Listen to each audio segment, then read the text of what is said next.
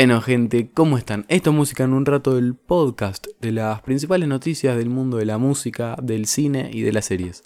¿Cómo están, gente? ¿Todo bien? Bueno, espero que hayan arrancado una muy bien, una excelente semana. Ya es martes, así que vamos arriba, che.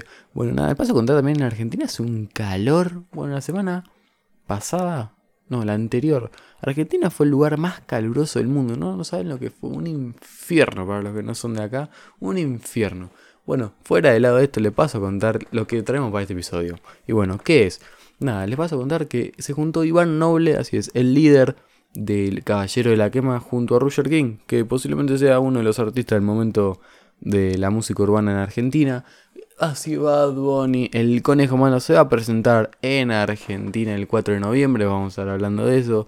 Fue el Día Nacional del Músico y Nicky Nicole se va, a estar participando en un reality en Netflix. Del lado de las, de las series y del cine, se estrenó el teaser, el teaser de Pinocchio, que va a ser dirigido por Guillermo del Toro, del director mexicano. Se va a estar estrenando a fin de año La Casa de Papel pero el remake de Corea, el remake coreano de La Casa de Papel, vamos a estar hablando un poco de eso, y vuelven Wallace y Gromit. Así es, un, una caricia al alma, porque más o menos para que tengan 20, 20 y pico de años, es parte de su infancia este peliculón, peliculón Wallace Gromit. Así que vamos a contar un poco.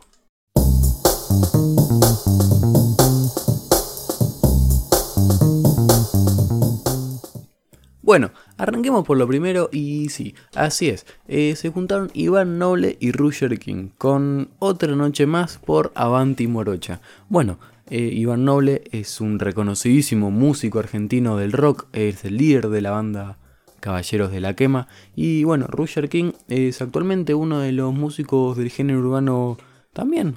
En la cima de los músicos del género urbano que está sonando en todos lados. Y se animaron a hacer un cruce de canciones.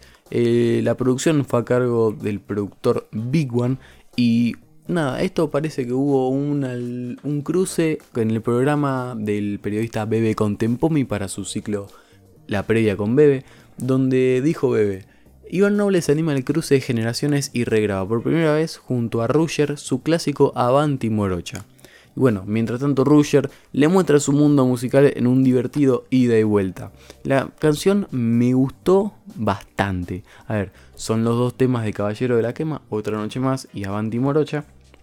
Y van combinando, van cantando partes de Otra Noche Más con otra parte de Avanti Morocha, van combinando partes y me gusta que también hayan hecho una buena combinación con, con sonidos electrónicos, ya que Roger es parte de del reggaetón, del trap.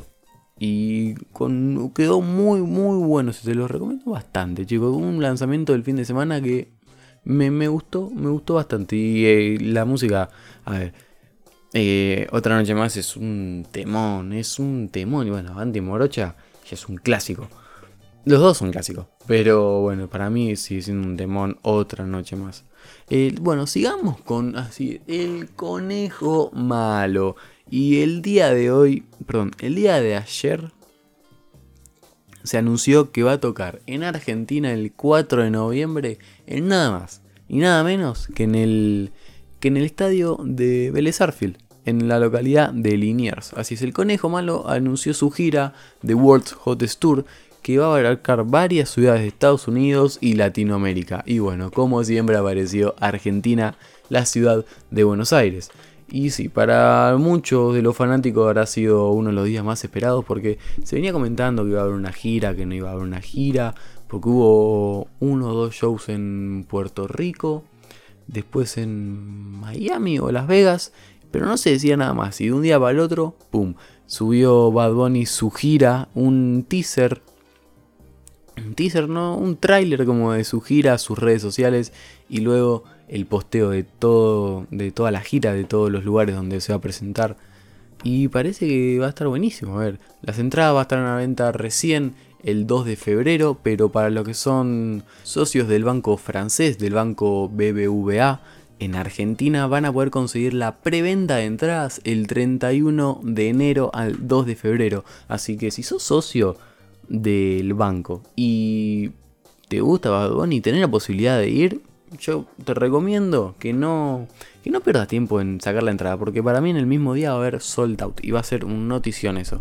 Bueno, la gira va a comenzar a partir más o menos del 5 de agosto, va a empezar en Estados Unidos, luego va a bajar para, para Latinoamérica y va a seguir en Santiago de Chile, Asunción, luego en Lima, Quito, Medellín, para Buenos Aires y va a terminar su gira en México, donde va a haber dos presentaciones. Y bueno, no cabe duda que el conejo malo, como se lo reconoce a Bad Bunny también, eh, es el artista, hoy actualmente es el artista número uno del mundo. ¿Por qué? Porque es, uno de los, es el que tiene más, más reproducciones en, en sus canales de YouTube, en Spotify. Eh, es el artista más escuchado del mundo hoy Bad Bunny. Y no es, no es menos eso, no es menos. Y bueno, obviamente es uno de los artistas más esperados que va a llegar al país. Cerrando con Bad Bunny, ahora pasemos a lo que fue el día de domingo. ¿Por qué? Porque el 23 de enero en Argentina se conmemora el Día Nacional del Músico. Un saludo grande para todos los que son músicos, eh, están queriendo innovar algo, están generando contenido, están subiendo su material a las redes, son productores, todo, lo, todo el que tenga que ver algo con la música y se siente representado por, por el nombre de músico, de artista, un saludo grande y espero que hayan tenido un lindo domingo. Encima un domingo, para pasarlo en familia. ¿A qué se debe el Día Nacional del Músico? Se, se debe al nacimiento de Luis Alberto Spinetta. Uno de, bueno, fue líder de bandas como Almendra, de Pescado Rabioso, de Invisible y de Spinetta Jade. El flaco, bueno, deleitó a millones de personas alrededor del mundo y hoy es, sin duda, un ícono de la música argentina. Y bueno, por él, por el nacimiento del flaco, como se lo conoce, es el Día Nacional del Músico. Un saludo al cielo porque fue uno de de los artistas también más importantes de la música junto a Gustavo Cerati, Charlie García, son de los músicos más importantes de la historia de la música nacional. Siguiendo, va a aparecer Nicky Nicole, va a ser parte de Netflix. ¿A qué se ve esto? Va a participar de la nueva serie reality que está preparando Netflix, La Firma. Lo hará junto a Raúl Alejandro, Yandel, el productor Tiny y bueno, Lex Borrero. El programa se va a proponer, se va a tratar de encontrar la próxima estrella urbana latina. Va a ser algo como La Voz, como La Voz eh, Argentina, ese programa que estaba en, en, la televisión, o está, no, estaba, estaba en la televisión. Eh, seguramente va a ser algo así, pero más desarrollado, más orientado para la música urbana. Bueno, el anterior viernes Netflix anunció eh, Netflix México anunció a través de sus redes sociales que ya estaban en búsqueda de la próxima gran estrella y dijo, y ah, dijo, presentaron en el posteo que Nicky Nicole, Rabo Alejandro, Yandel, Tiny y el veterano de la industria Lex Borrero van a poder encontrarla, van a ser los jueces del reality. Bueno, se trata de un casting abierto, a ver si sos músico eh, de si sos músico urbano, te gusta eh, el trap, el reggaetón, el rap, y te gustaría participar de un evento grande, con grandes artistas, de verdad, grandes artistas, de verdad, eh, no, no manden su, seguramente es a través del mail, de un mail de Netflix, manden su, su material, chicos, porque pueden quedar y pueden ser un gran, un gran paso, una muy buena oportunidad. Quien gane firmará con la poderosa incubadora de talentos Neon 16, una de las empresas más innovadoras y con mayor visión en el futuro de la industria musical. Así que fue un convenio entre la productora y Netflix para hacer este reality que se llama La Firma. Bueno, pasemos a uno de los segmentos más pedidos del podcast. Y gracias a todos los que mandan mensajes diciendo eh, chicos, sigan más con la música, sigan más con la, con, la serie, queremos saber más de, lo que se estrena esta semana. Bueno, le paso a contar que se estrenó el primer adelanto y la fecha de estreno de la nueva versión del clásico literario para Netflix, así es, Pinocchio, Pinocho, en realidad, porque es en español, eh, la película, va a estar a cargo de Guillermo del Toro, este reconocidísimo director mexicano, así es. Y bueno, en la semana estuvo al cargo del estreno en la plataforma, en la misma plataforma de streaming, El Callejón de las Armas Perdidas, que la tengo pendiente a esa, le di... Le di, ya está en la lista. Y va a ser un film de live action, no, live action no, eh, de stop motion, de el niño de madera que, bueno, quería ser un niño de verdad. El teaser, bueno, se puede ver que ya está el grillo, Pepe Grillo, o en este caso de Sebastián, Sebastián J. Grillo, quien avisa que va a contar una historia que la conocemos pero que no crees que la conoces tan bien como él. Porque dice, hay una historia que tal vez pensás que conocéis, pero no es así exactamente y sale de la O de Pinocchio, como si fuera su casa, escribiendo un poema, podríamos decir. Se va a estar estrenando en diciembre, así es, a fin de año recién, y recién está pasando el año. al fin del 2022 se va a estar estrenando esta película con la técnica de stop motion y parece que promete ser un peliculón. El, el papel de Grillo va a estar Sebastián Cooper como Gepetto, eh, perdón, Ewan McGregor en el Sebastián de Pepe Grillo, Bradley Cooper como Gepetto y el debutante Gregory Mann como el protagonista de Pinocho. También van a participar actores como Finn Wolfhard, que es el actor donde están Stranger Things, eh, Kate Blanket, John Torturro, eh, John Perlman, Tim Blake Nelson, Burke Gorman, Tilda Swinton y Christoph Waltz. Parece que va a ser un peliculón este. Yo le, le meto mucha ficha, ¿eh?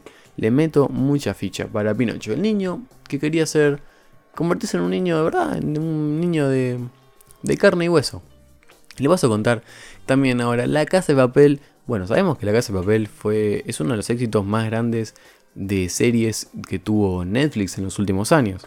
Y se anunció, ya está el tráiler, que bueno, es del tráiler, ya se había anunciado el remake en junio del, del 2020, o sea, va para dos años que ya se había anunciado el remake pero ya está el trailer, teaser, trailer teaser, porque no, tampoco dice mucho, de La Casa de Papel versión Corea.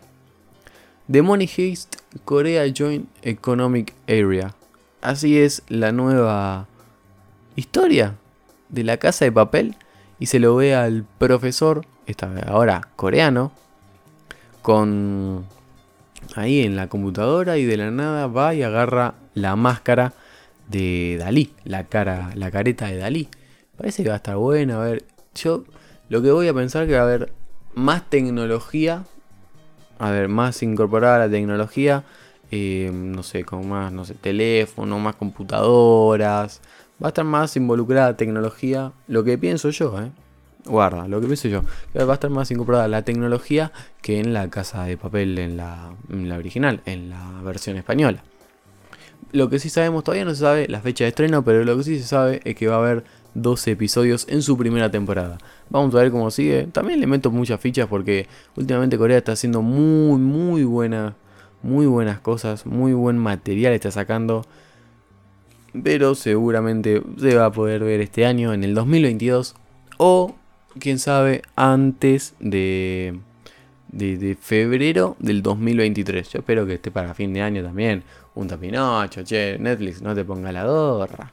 Bueno, les paso a contar y cerramos, cerramos este episodio. este episodio fue mucho de, de Netflix, ¿eh?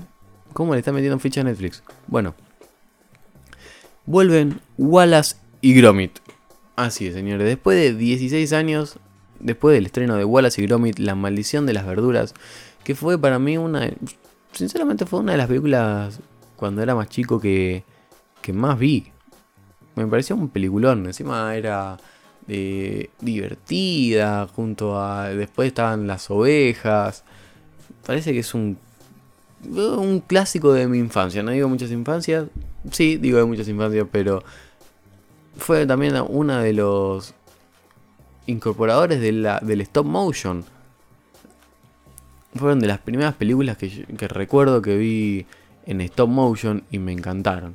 Bueno, después de 16 años del estreno de Wallace y Gromit, El proyecto todavía no está definido el título, pero se sabe que va a estar confirmada la película. Ah, va a ser su debut recién en el 2024 en la plataforma de streaming Netflix. Está metiendo mucho Netflix, excepto en Reino Unido, donde va a llegar a través de la cadena BBC.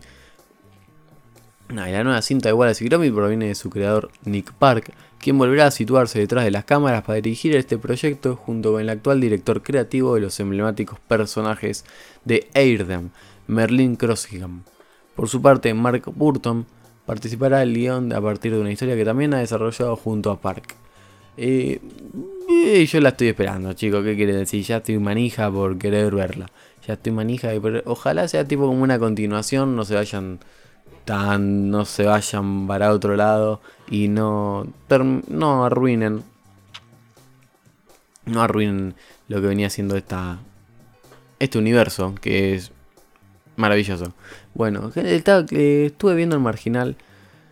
Y le voy a contar en el próximo episodio porque ya se hizo muy largo esto. Vamos como para los 17 minutos.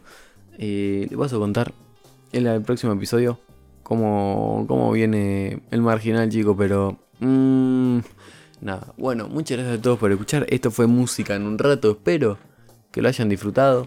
Que les haya sacado un rato de, de donde estén. Y nada, muchas gracias a todos por escuchar. Síganos en nuestras redes, música en un rato. Eh, yo soy Juanín Reboira, síganme en Instagram, que ahí estamos anunciando también todas las. cuando salen los episodios nuevos. Y nos estamos escuchando este viernes. ¡Chao!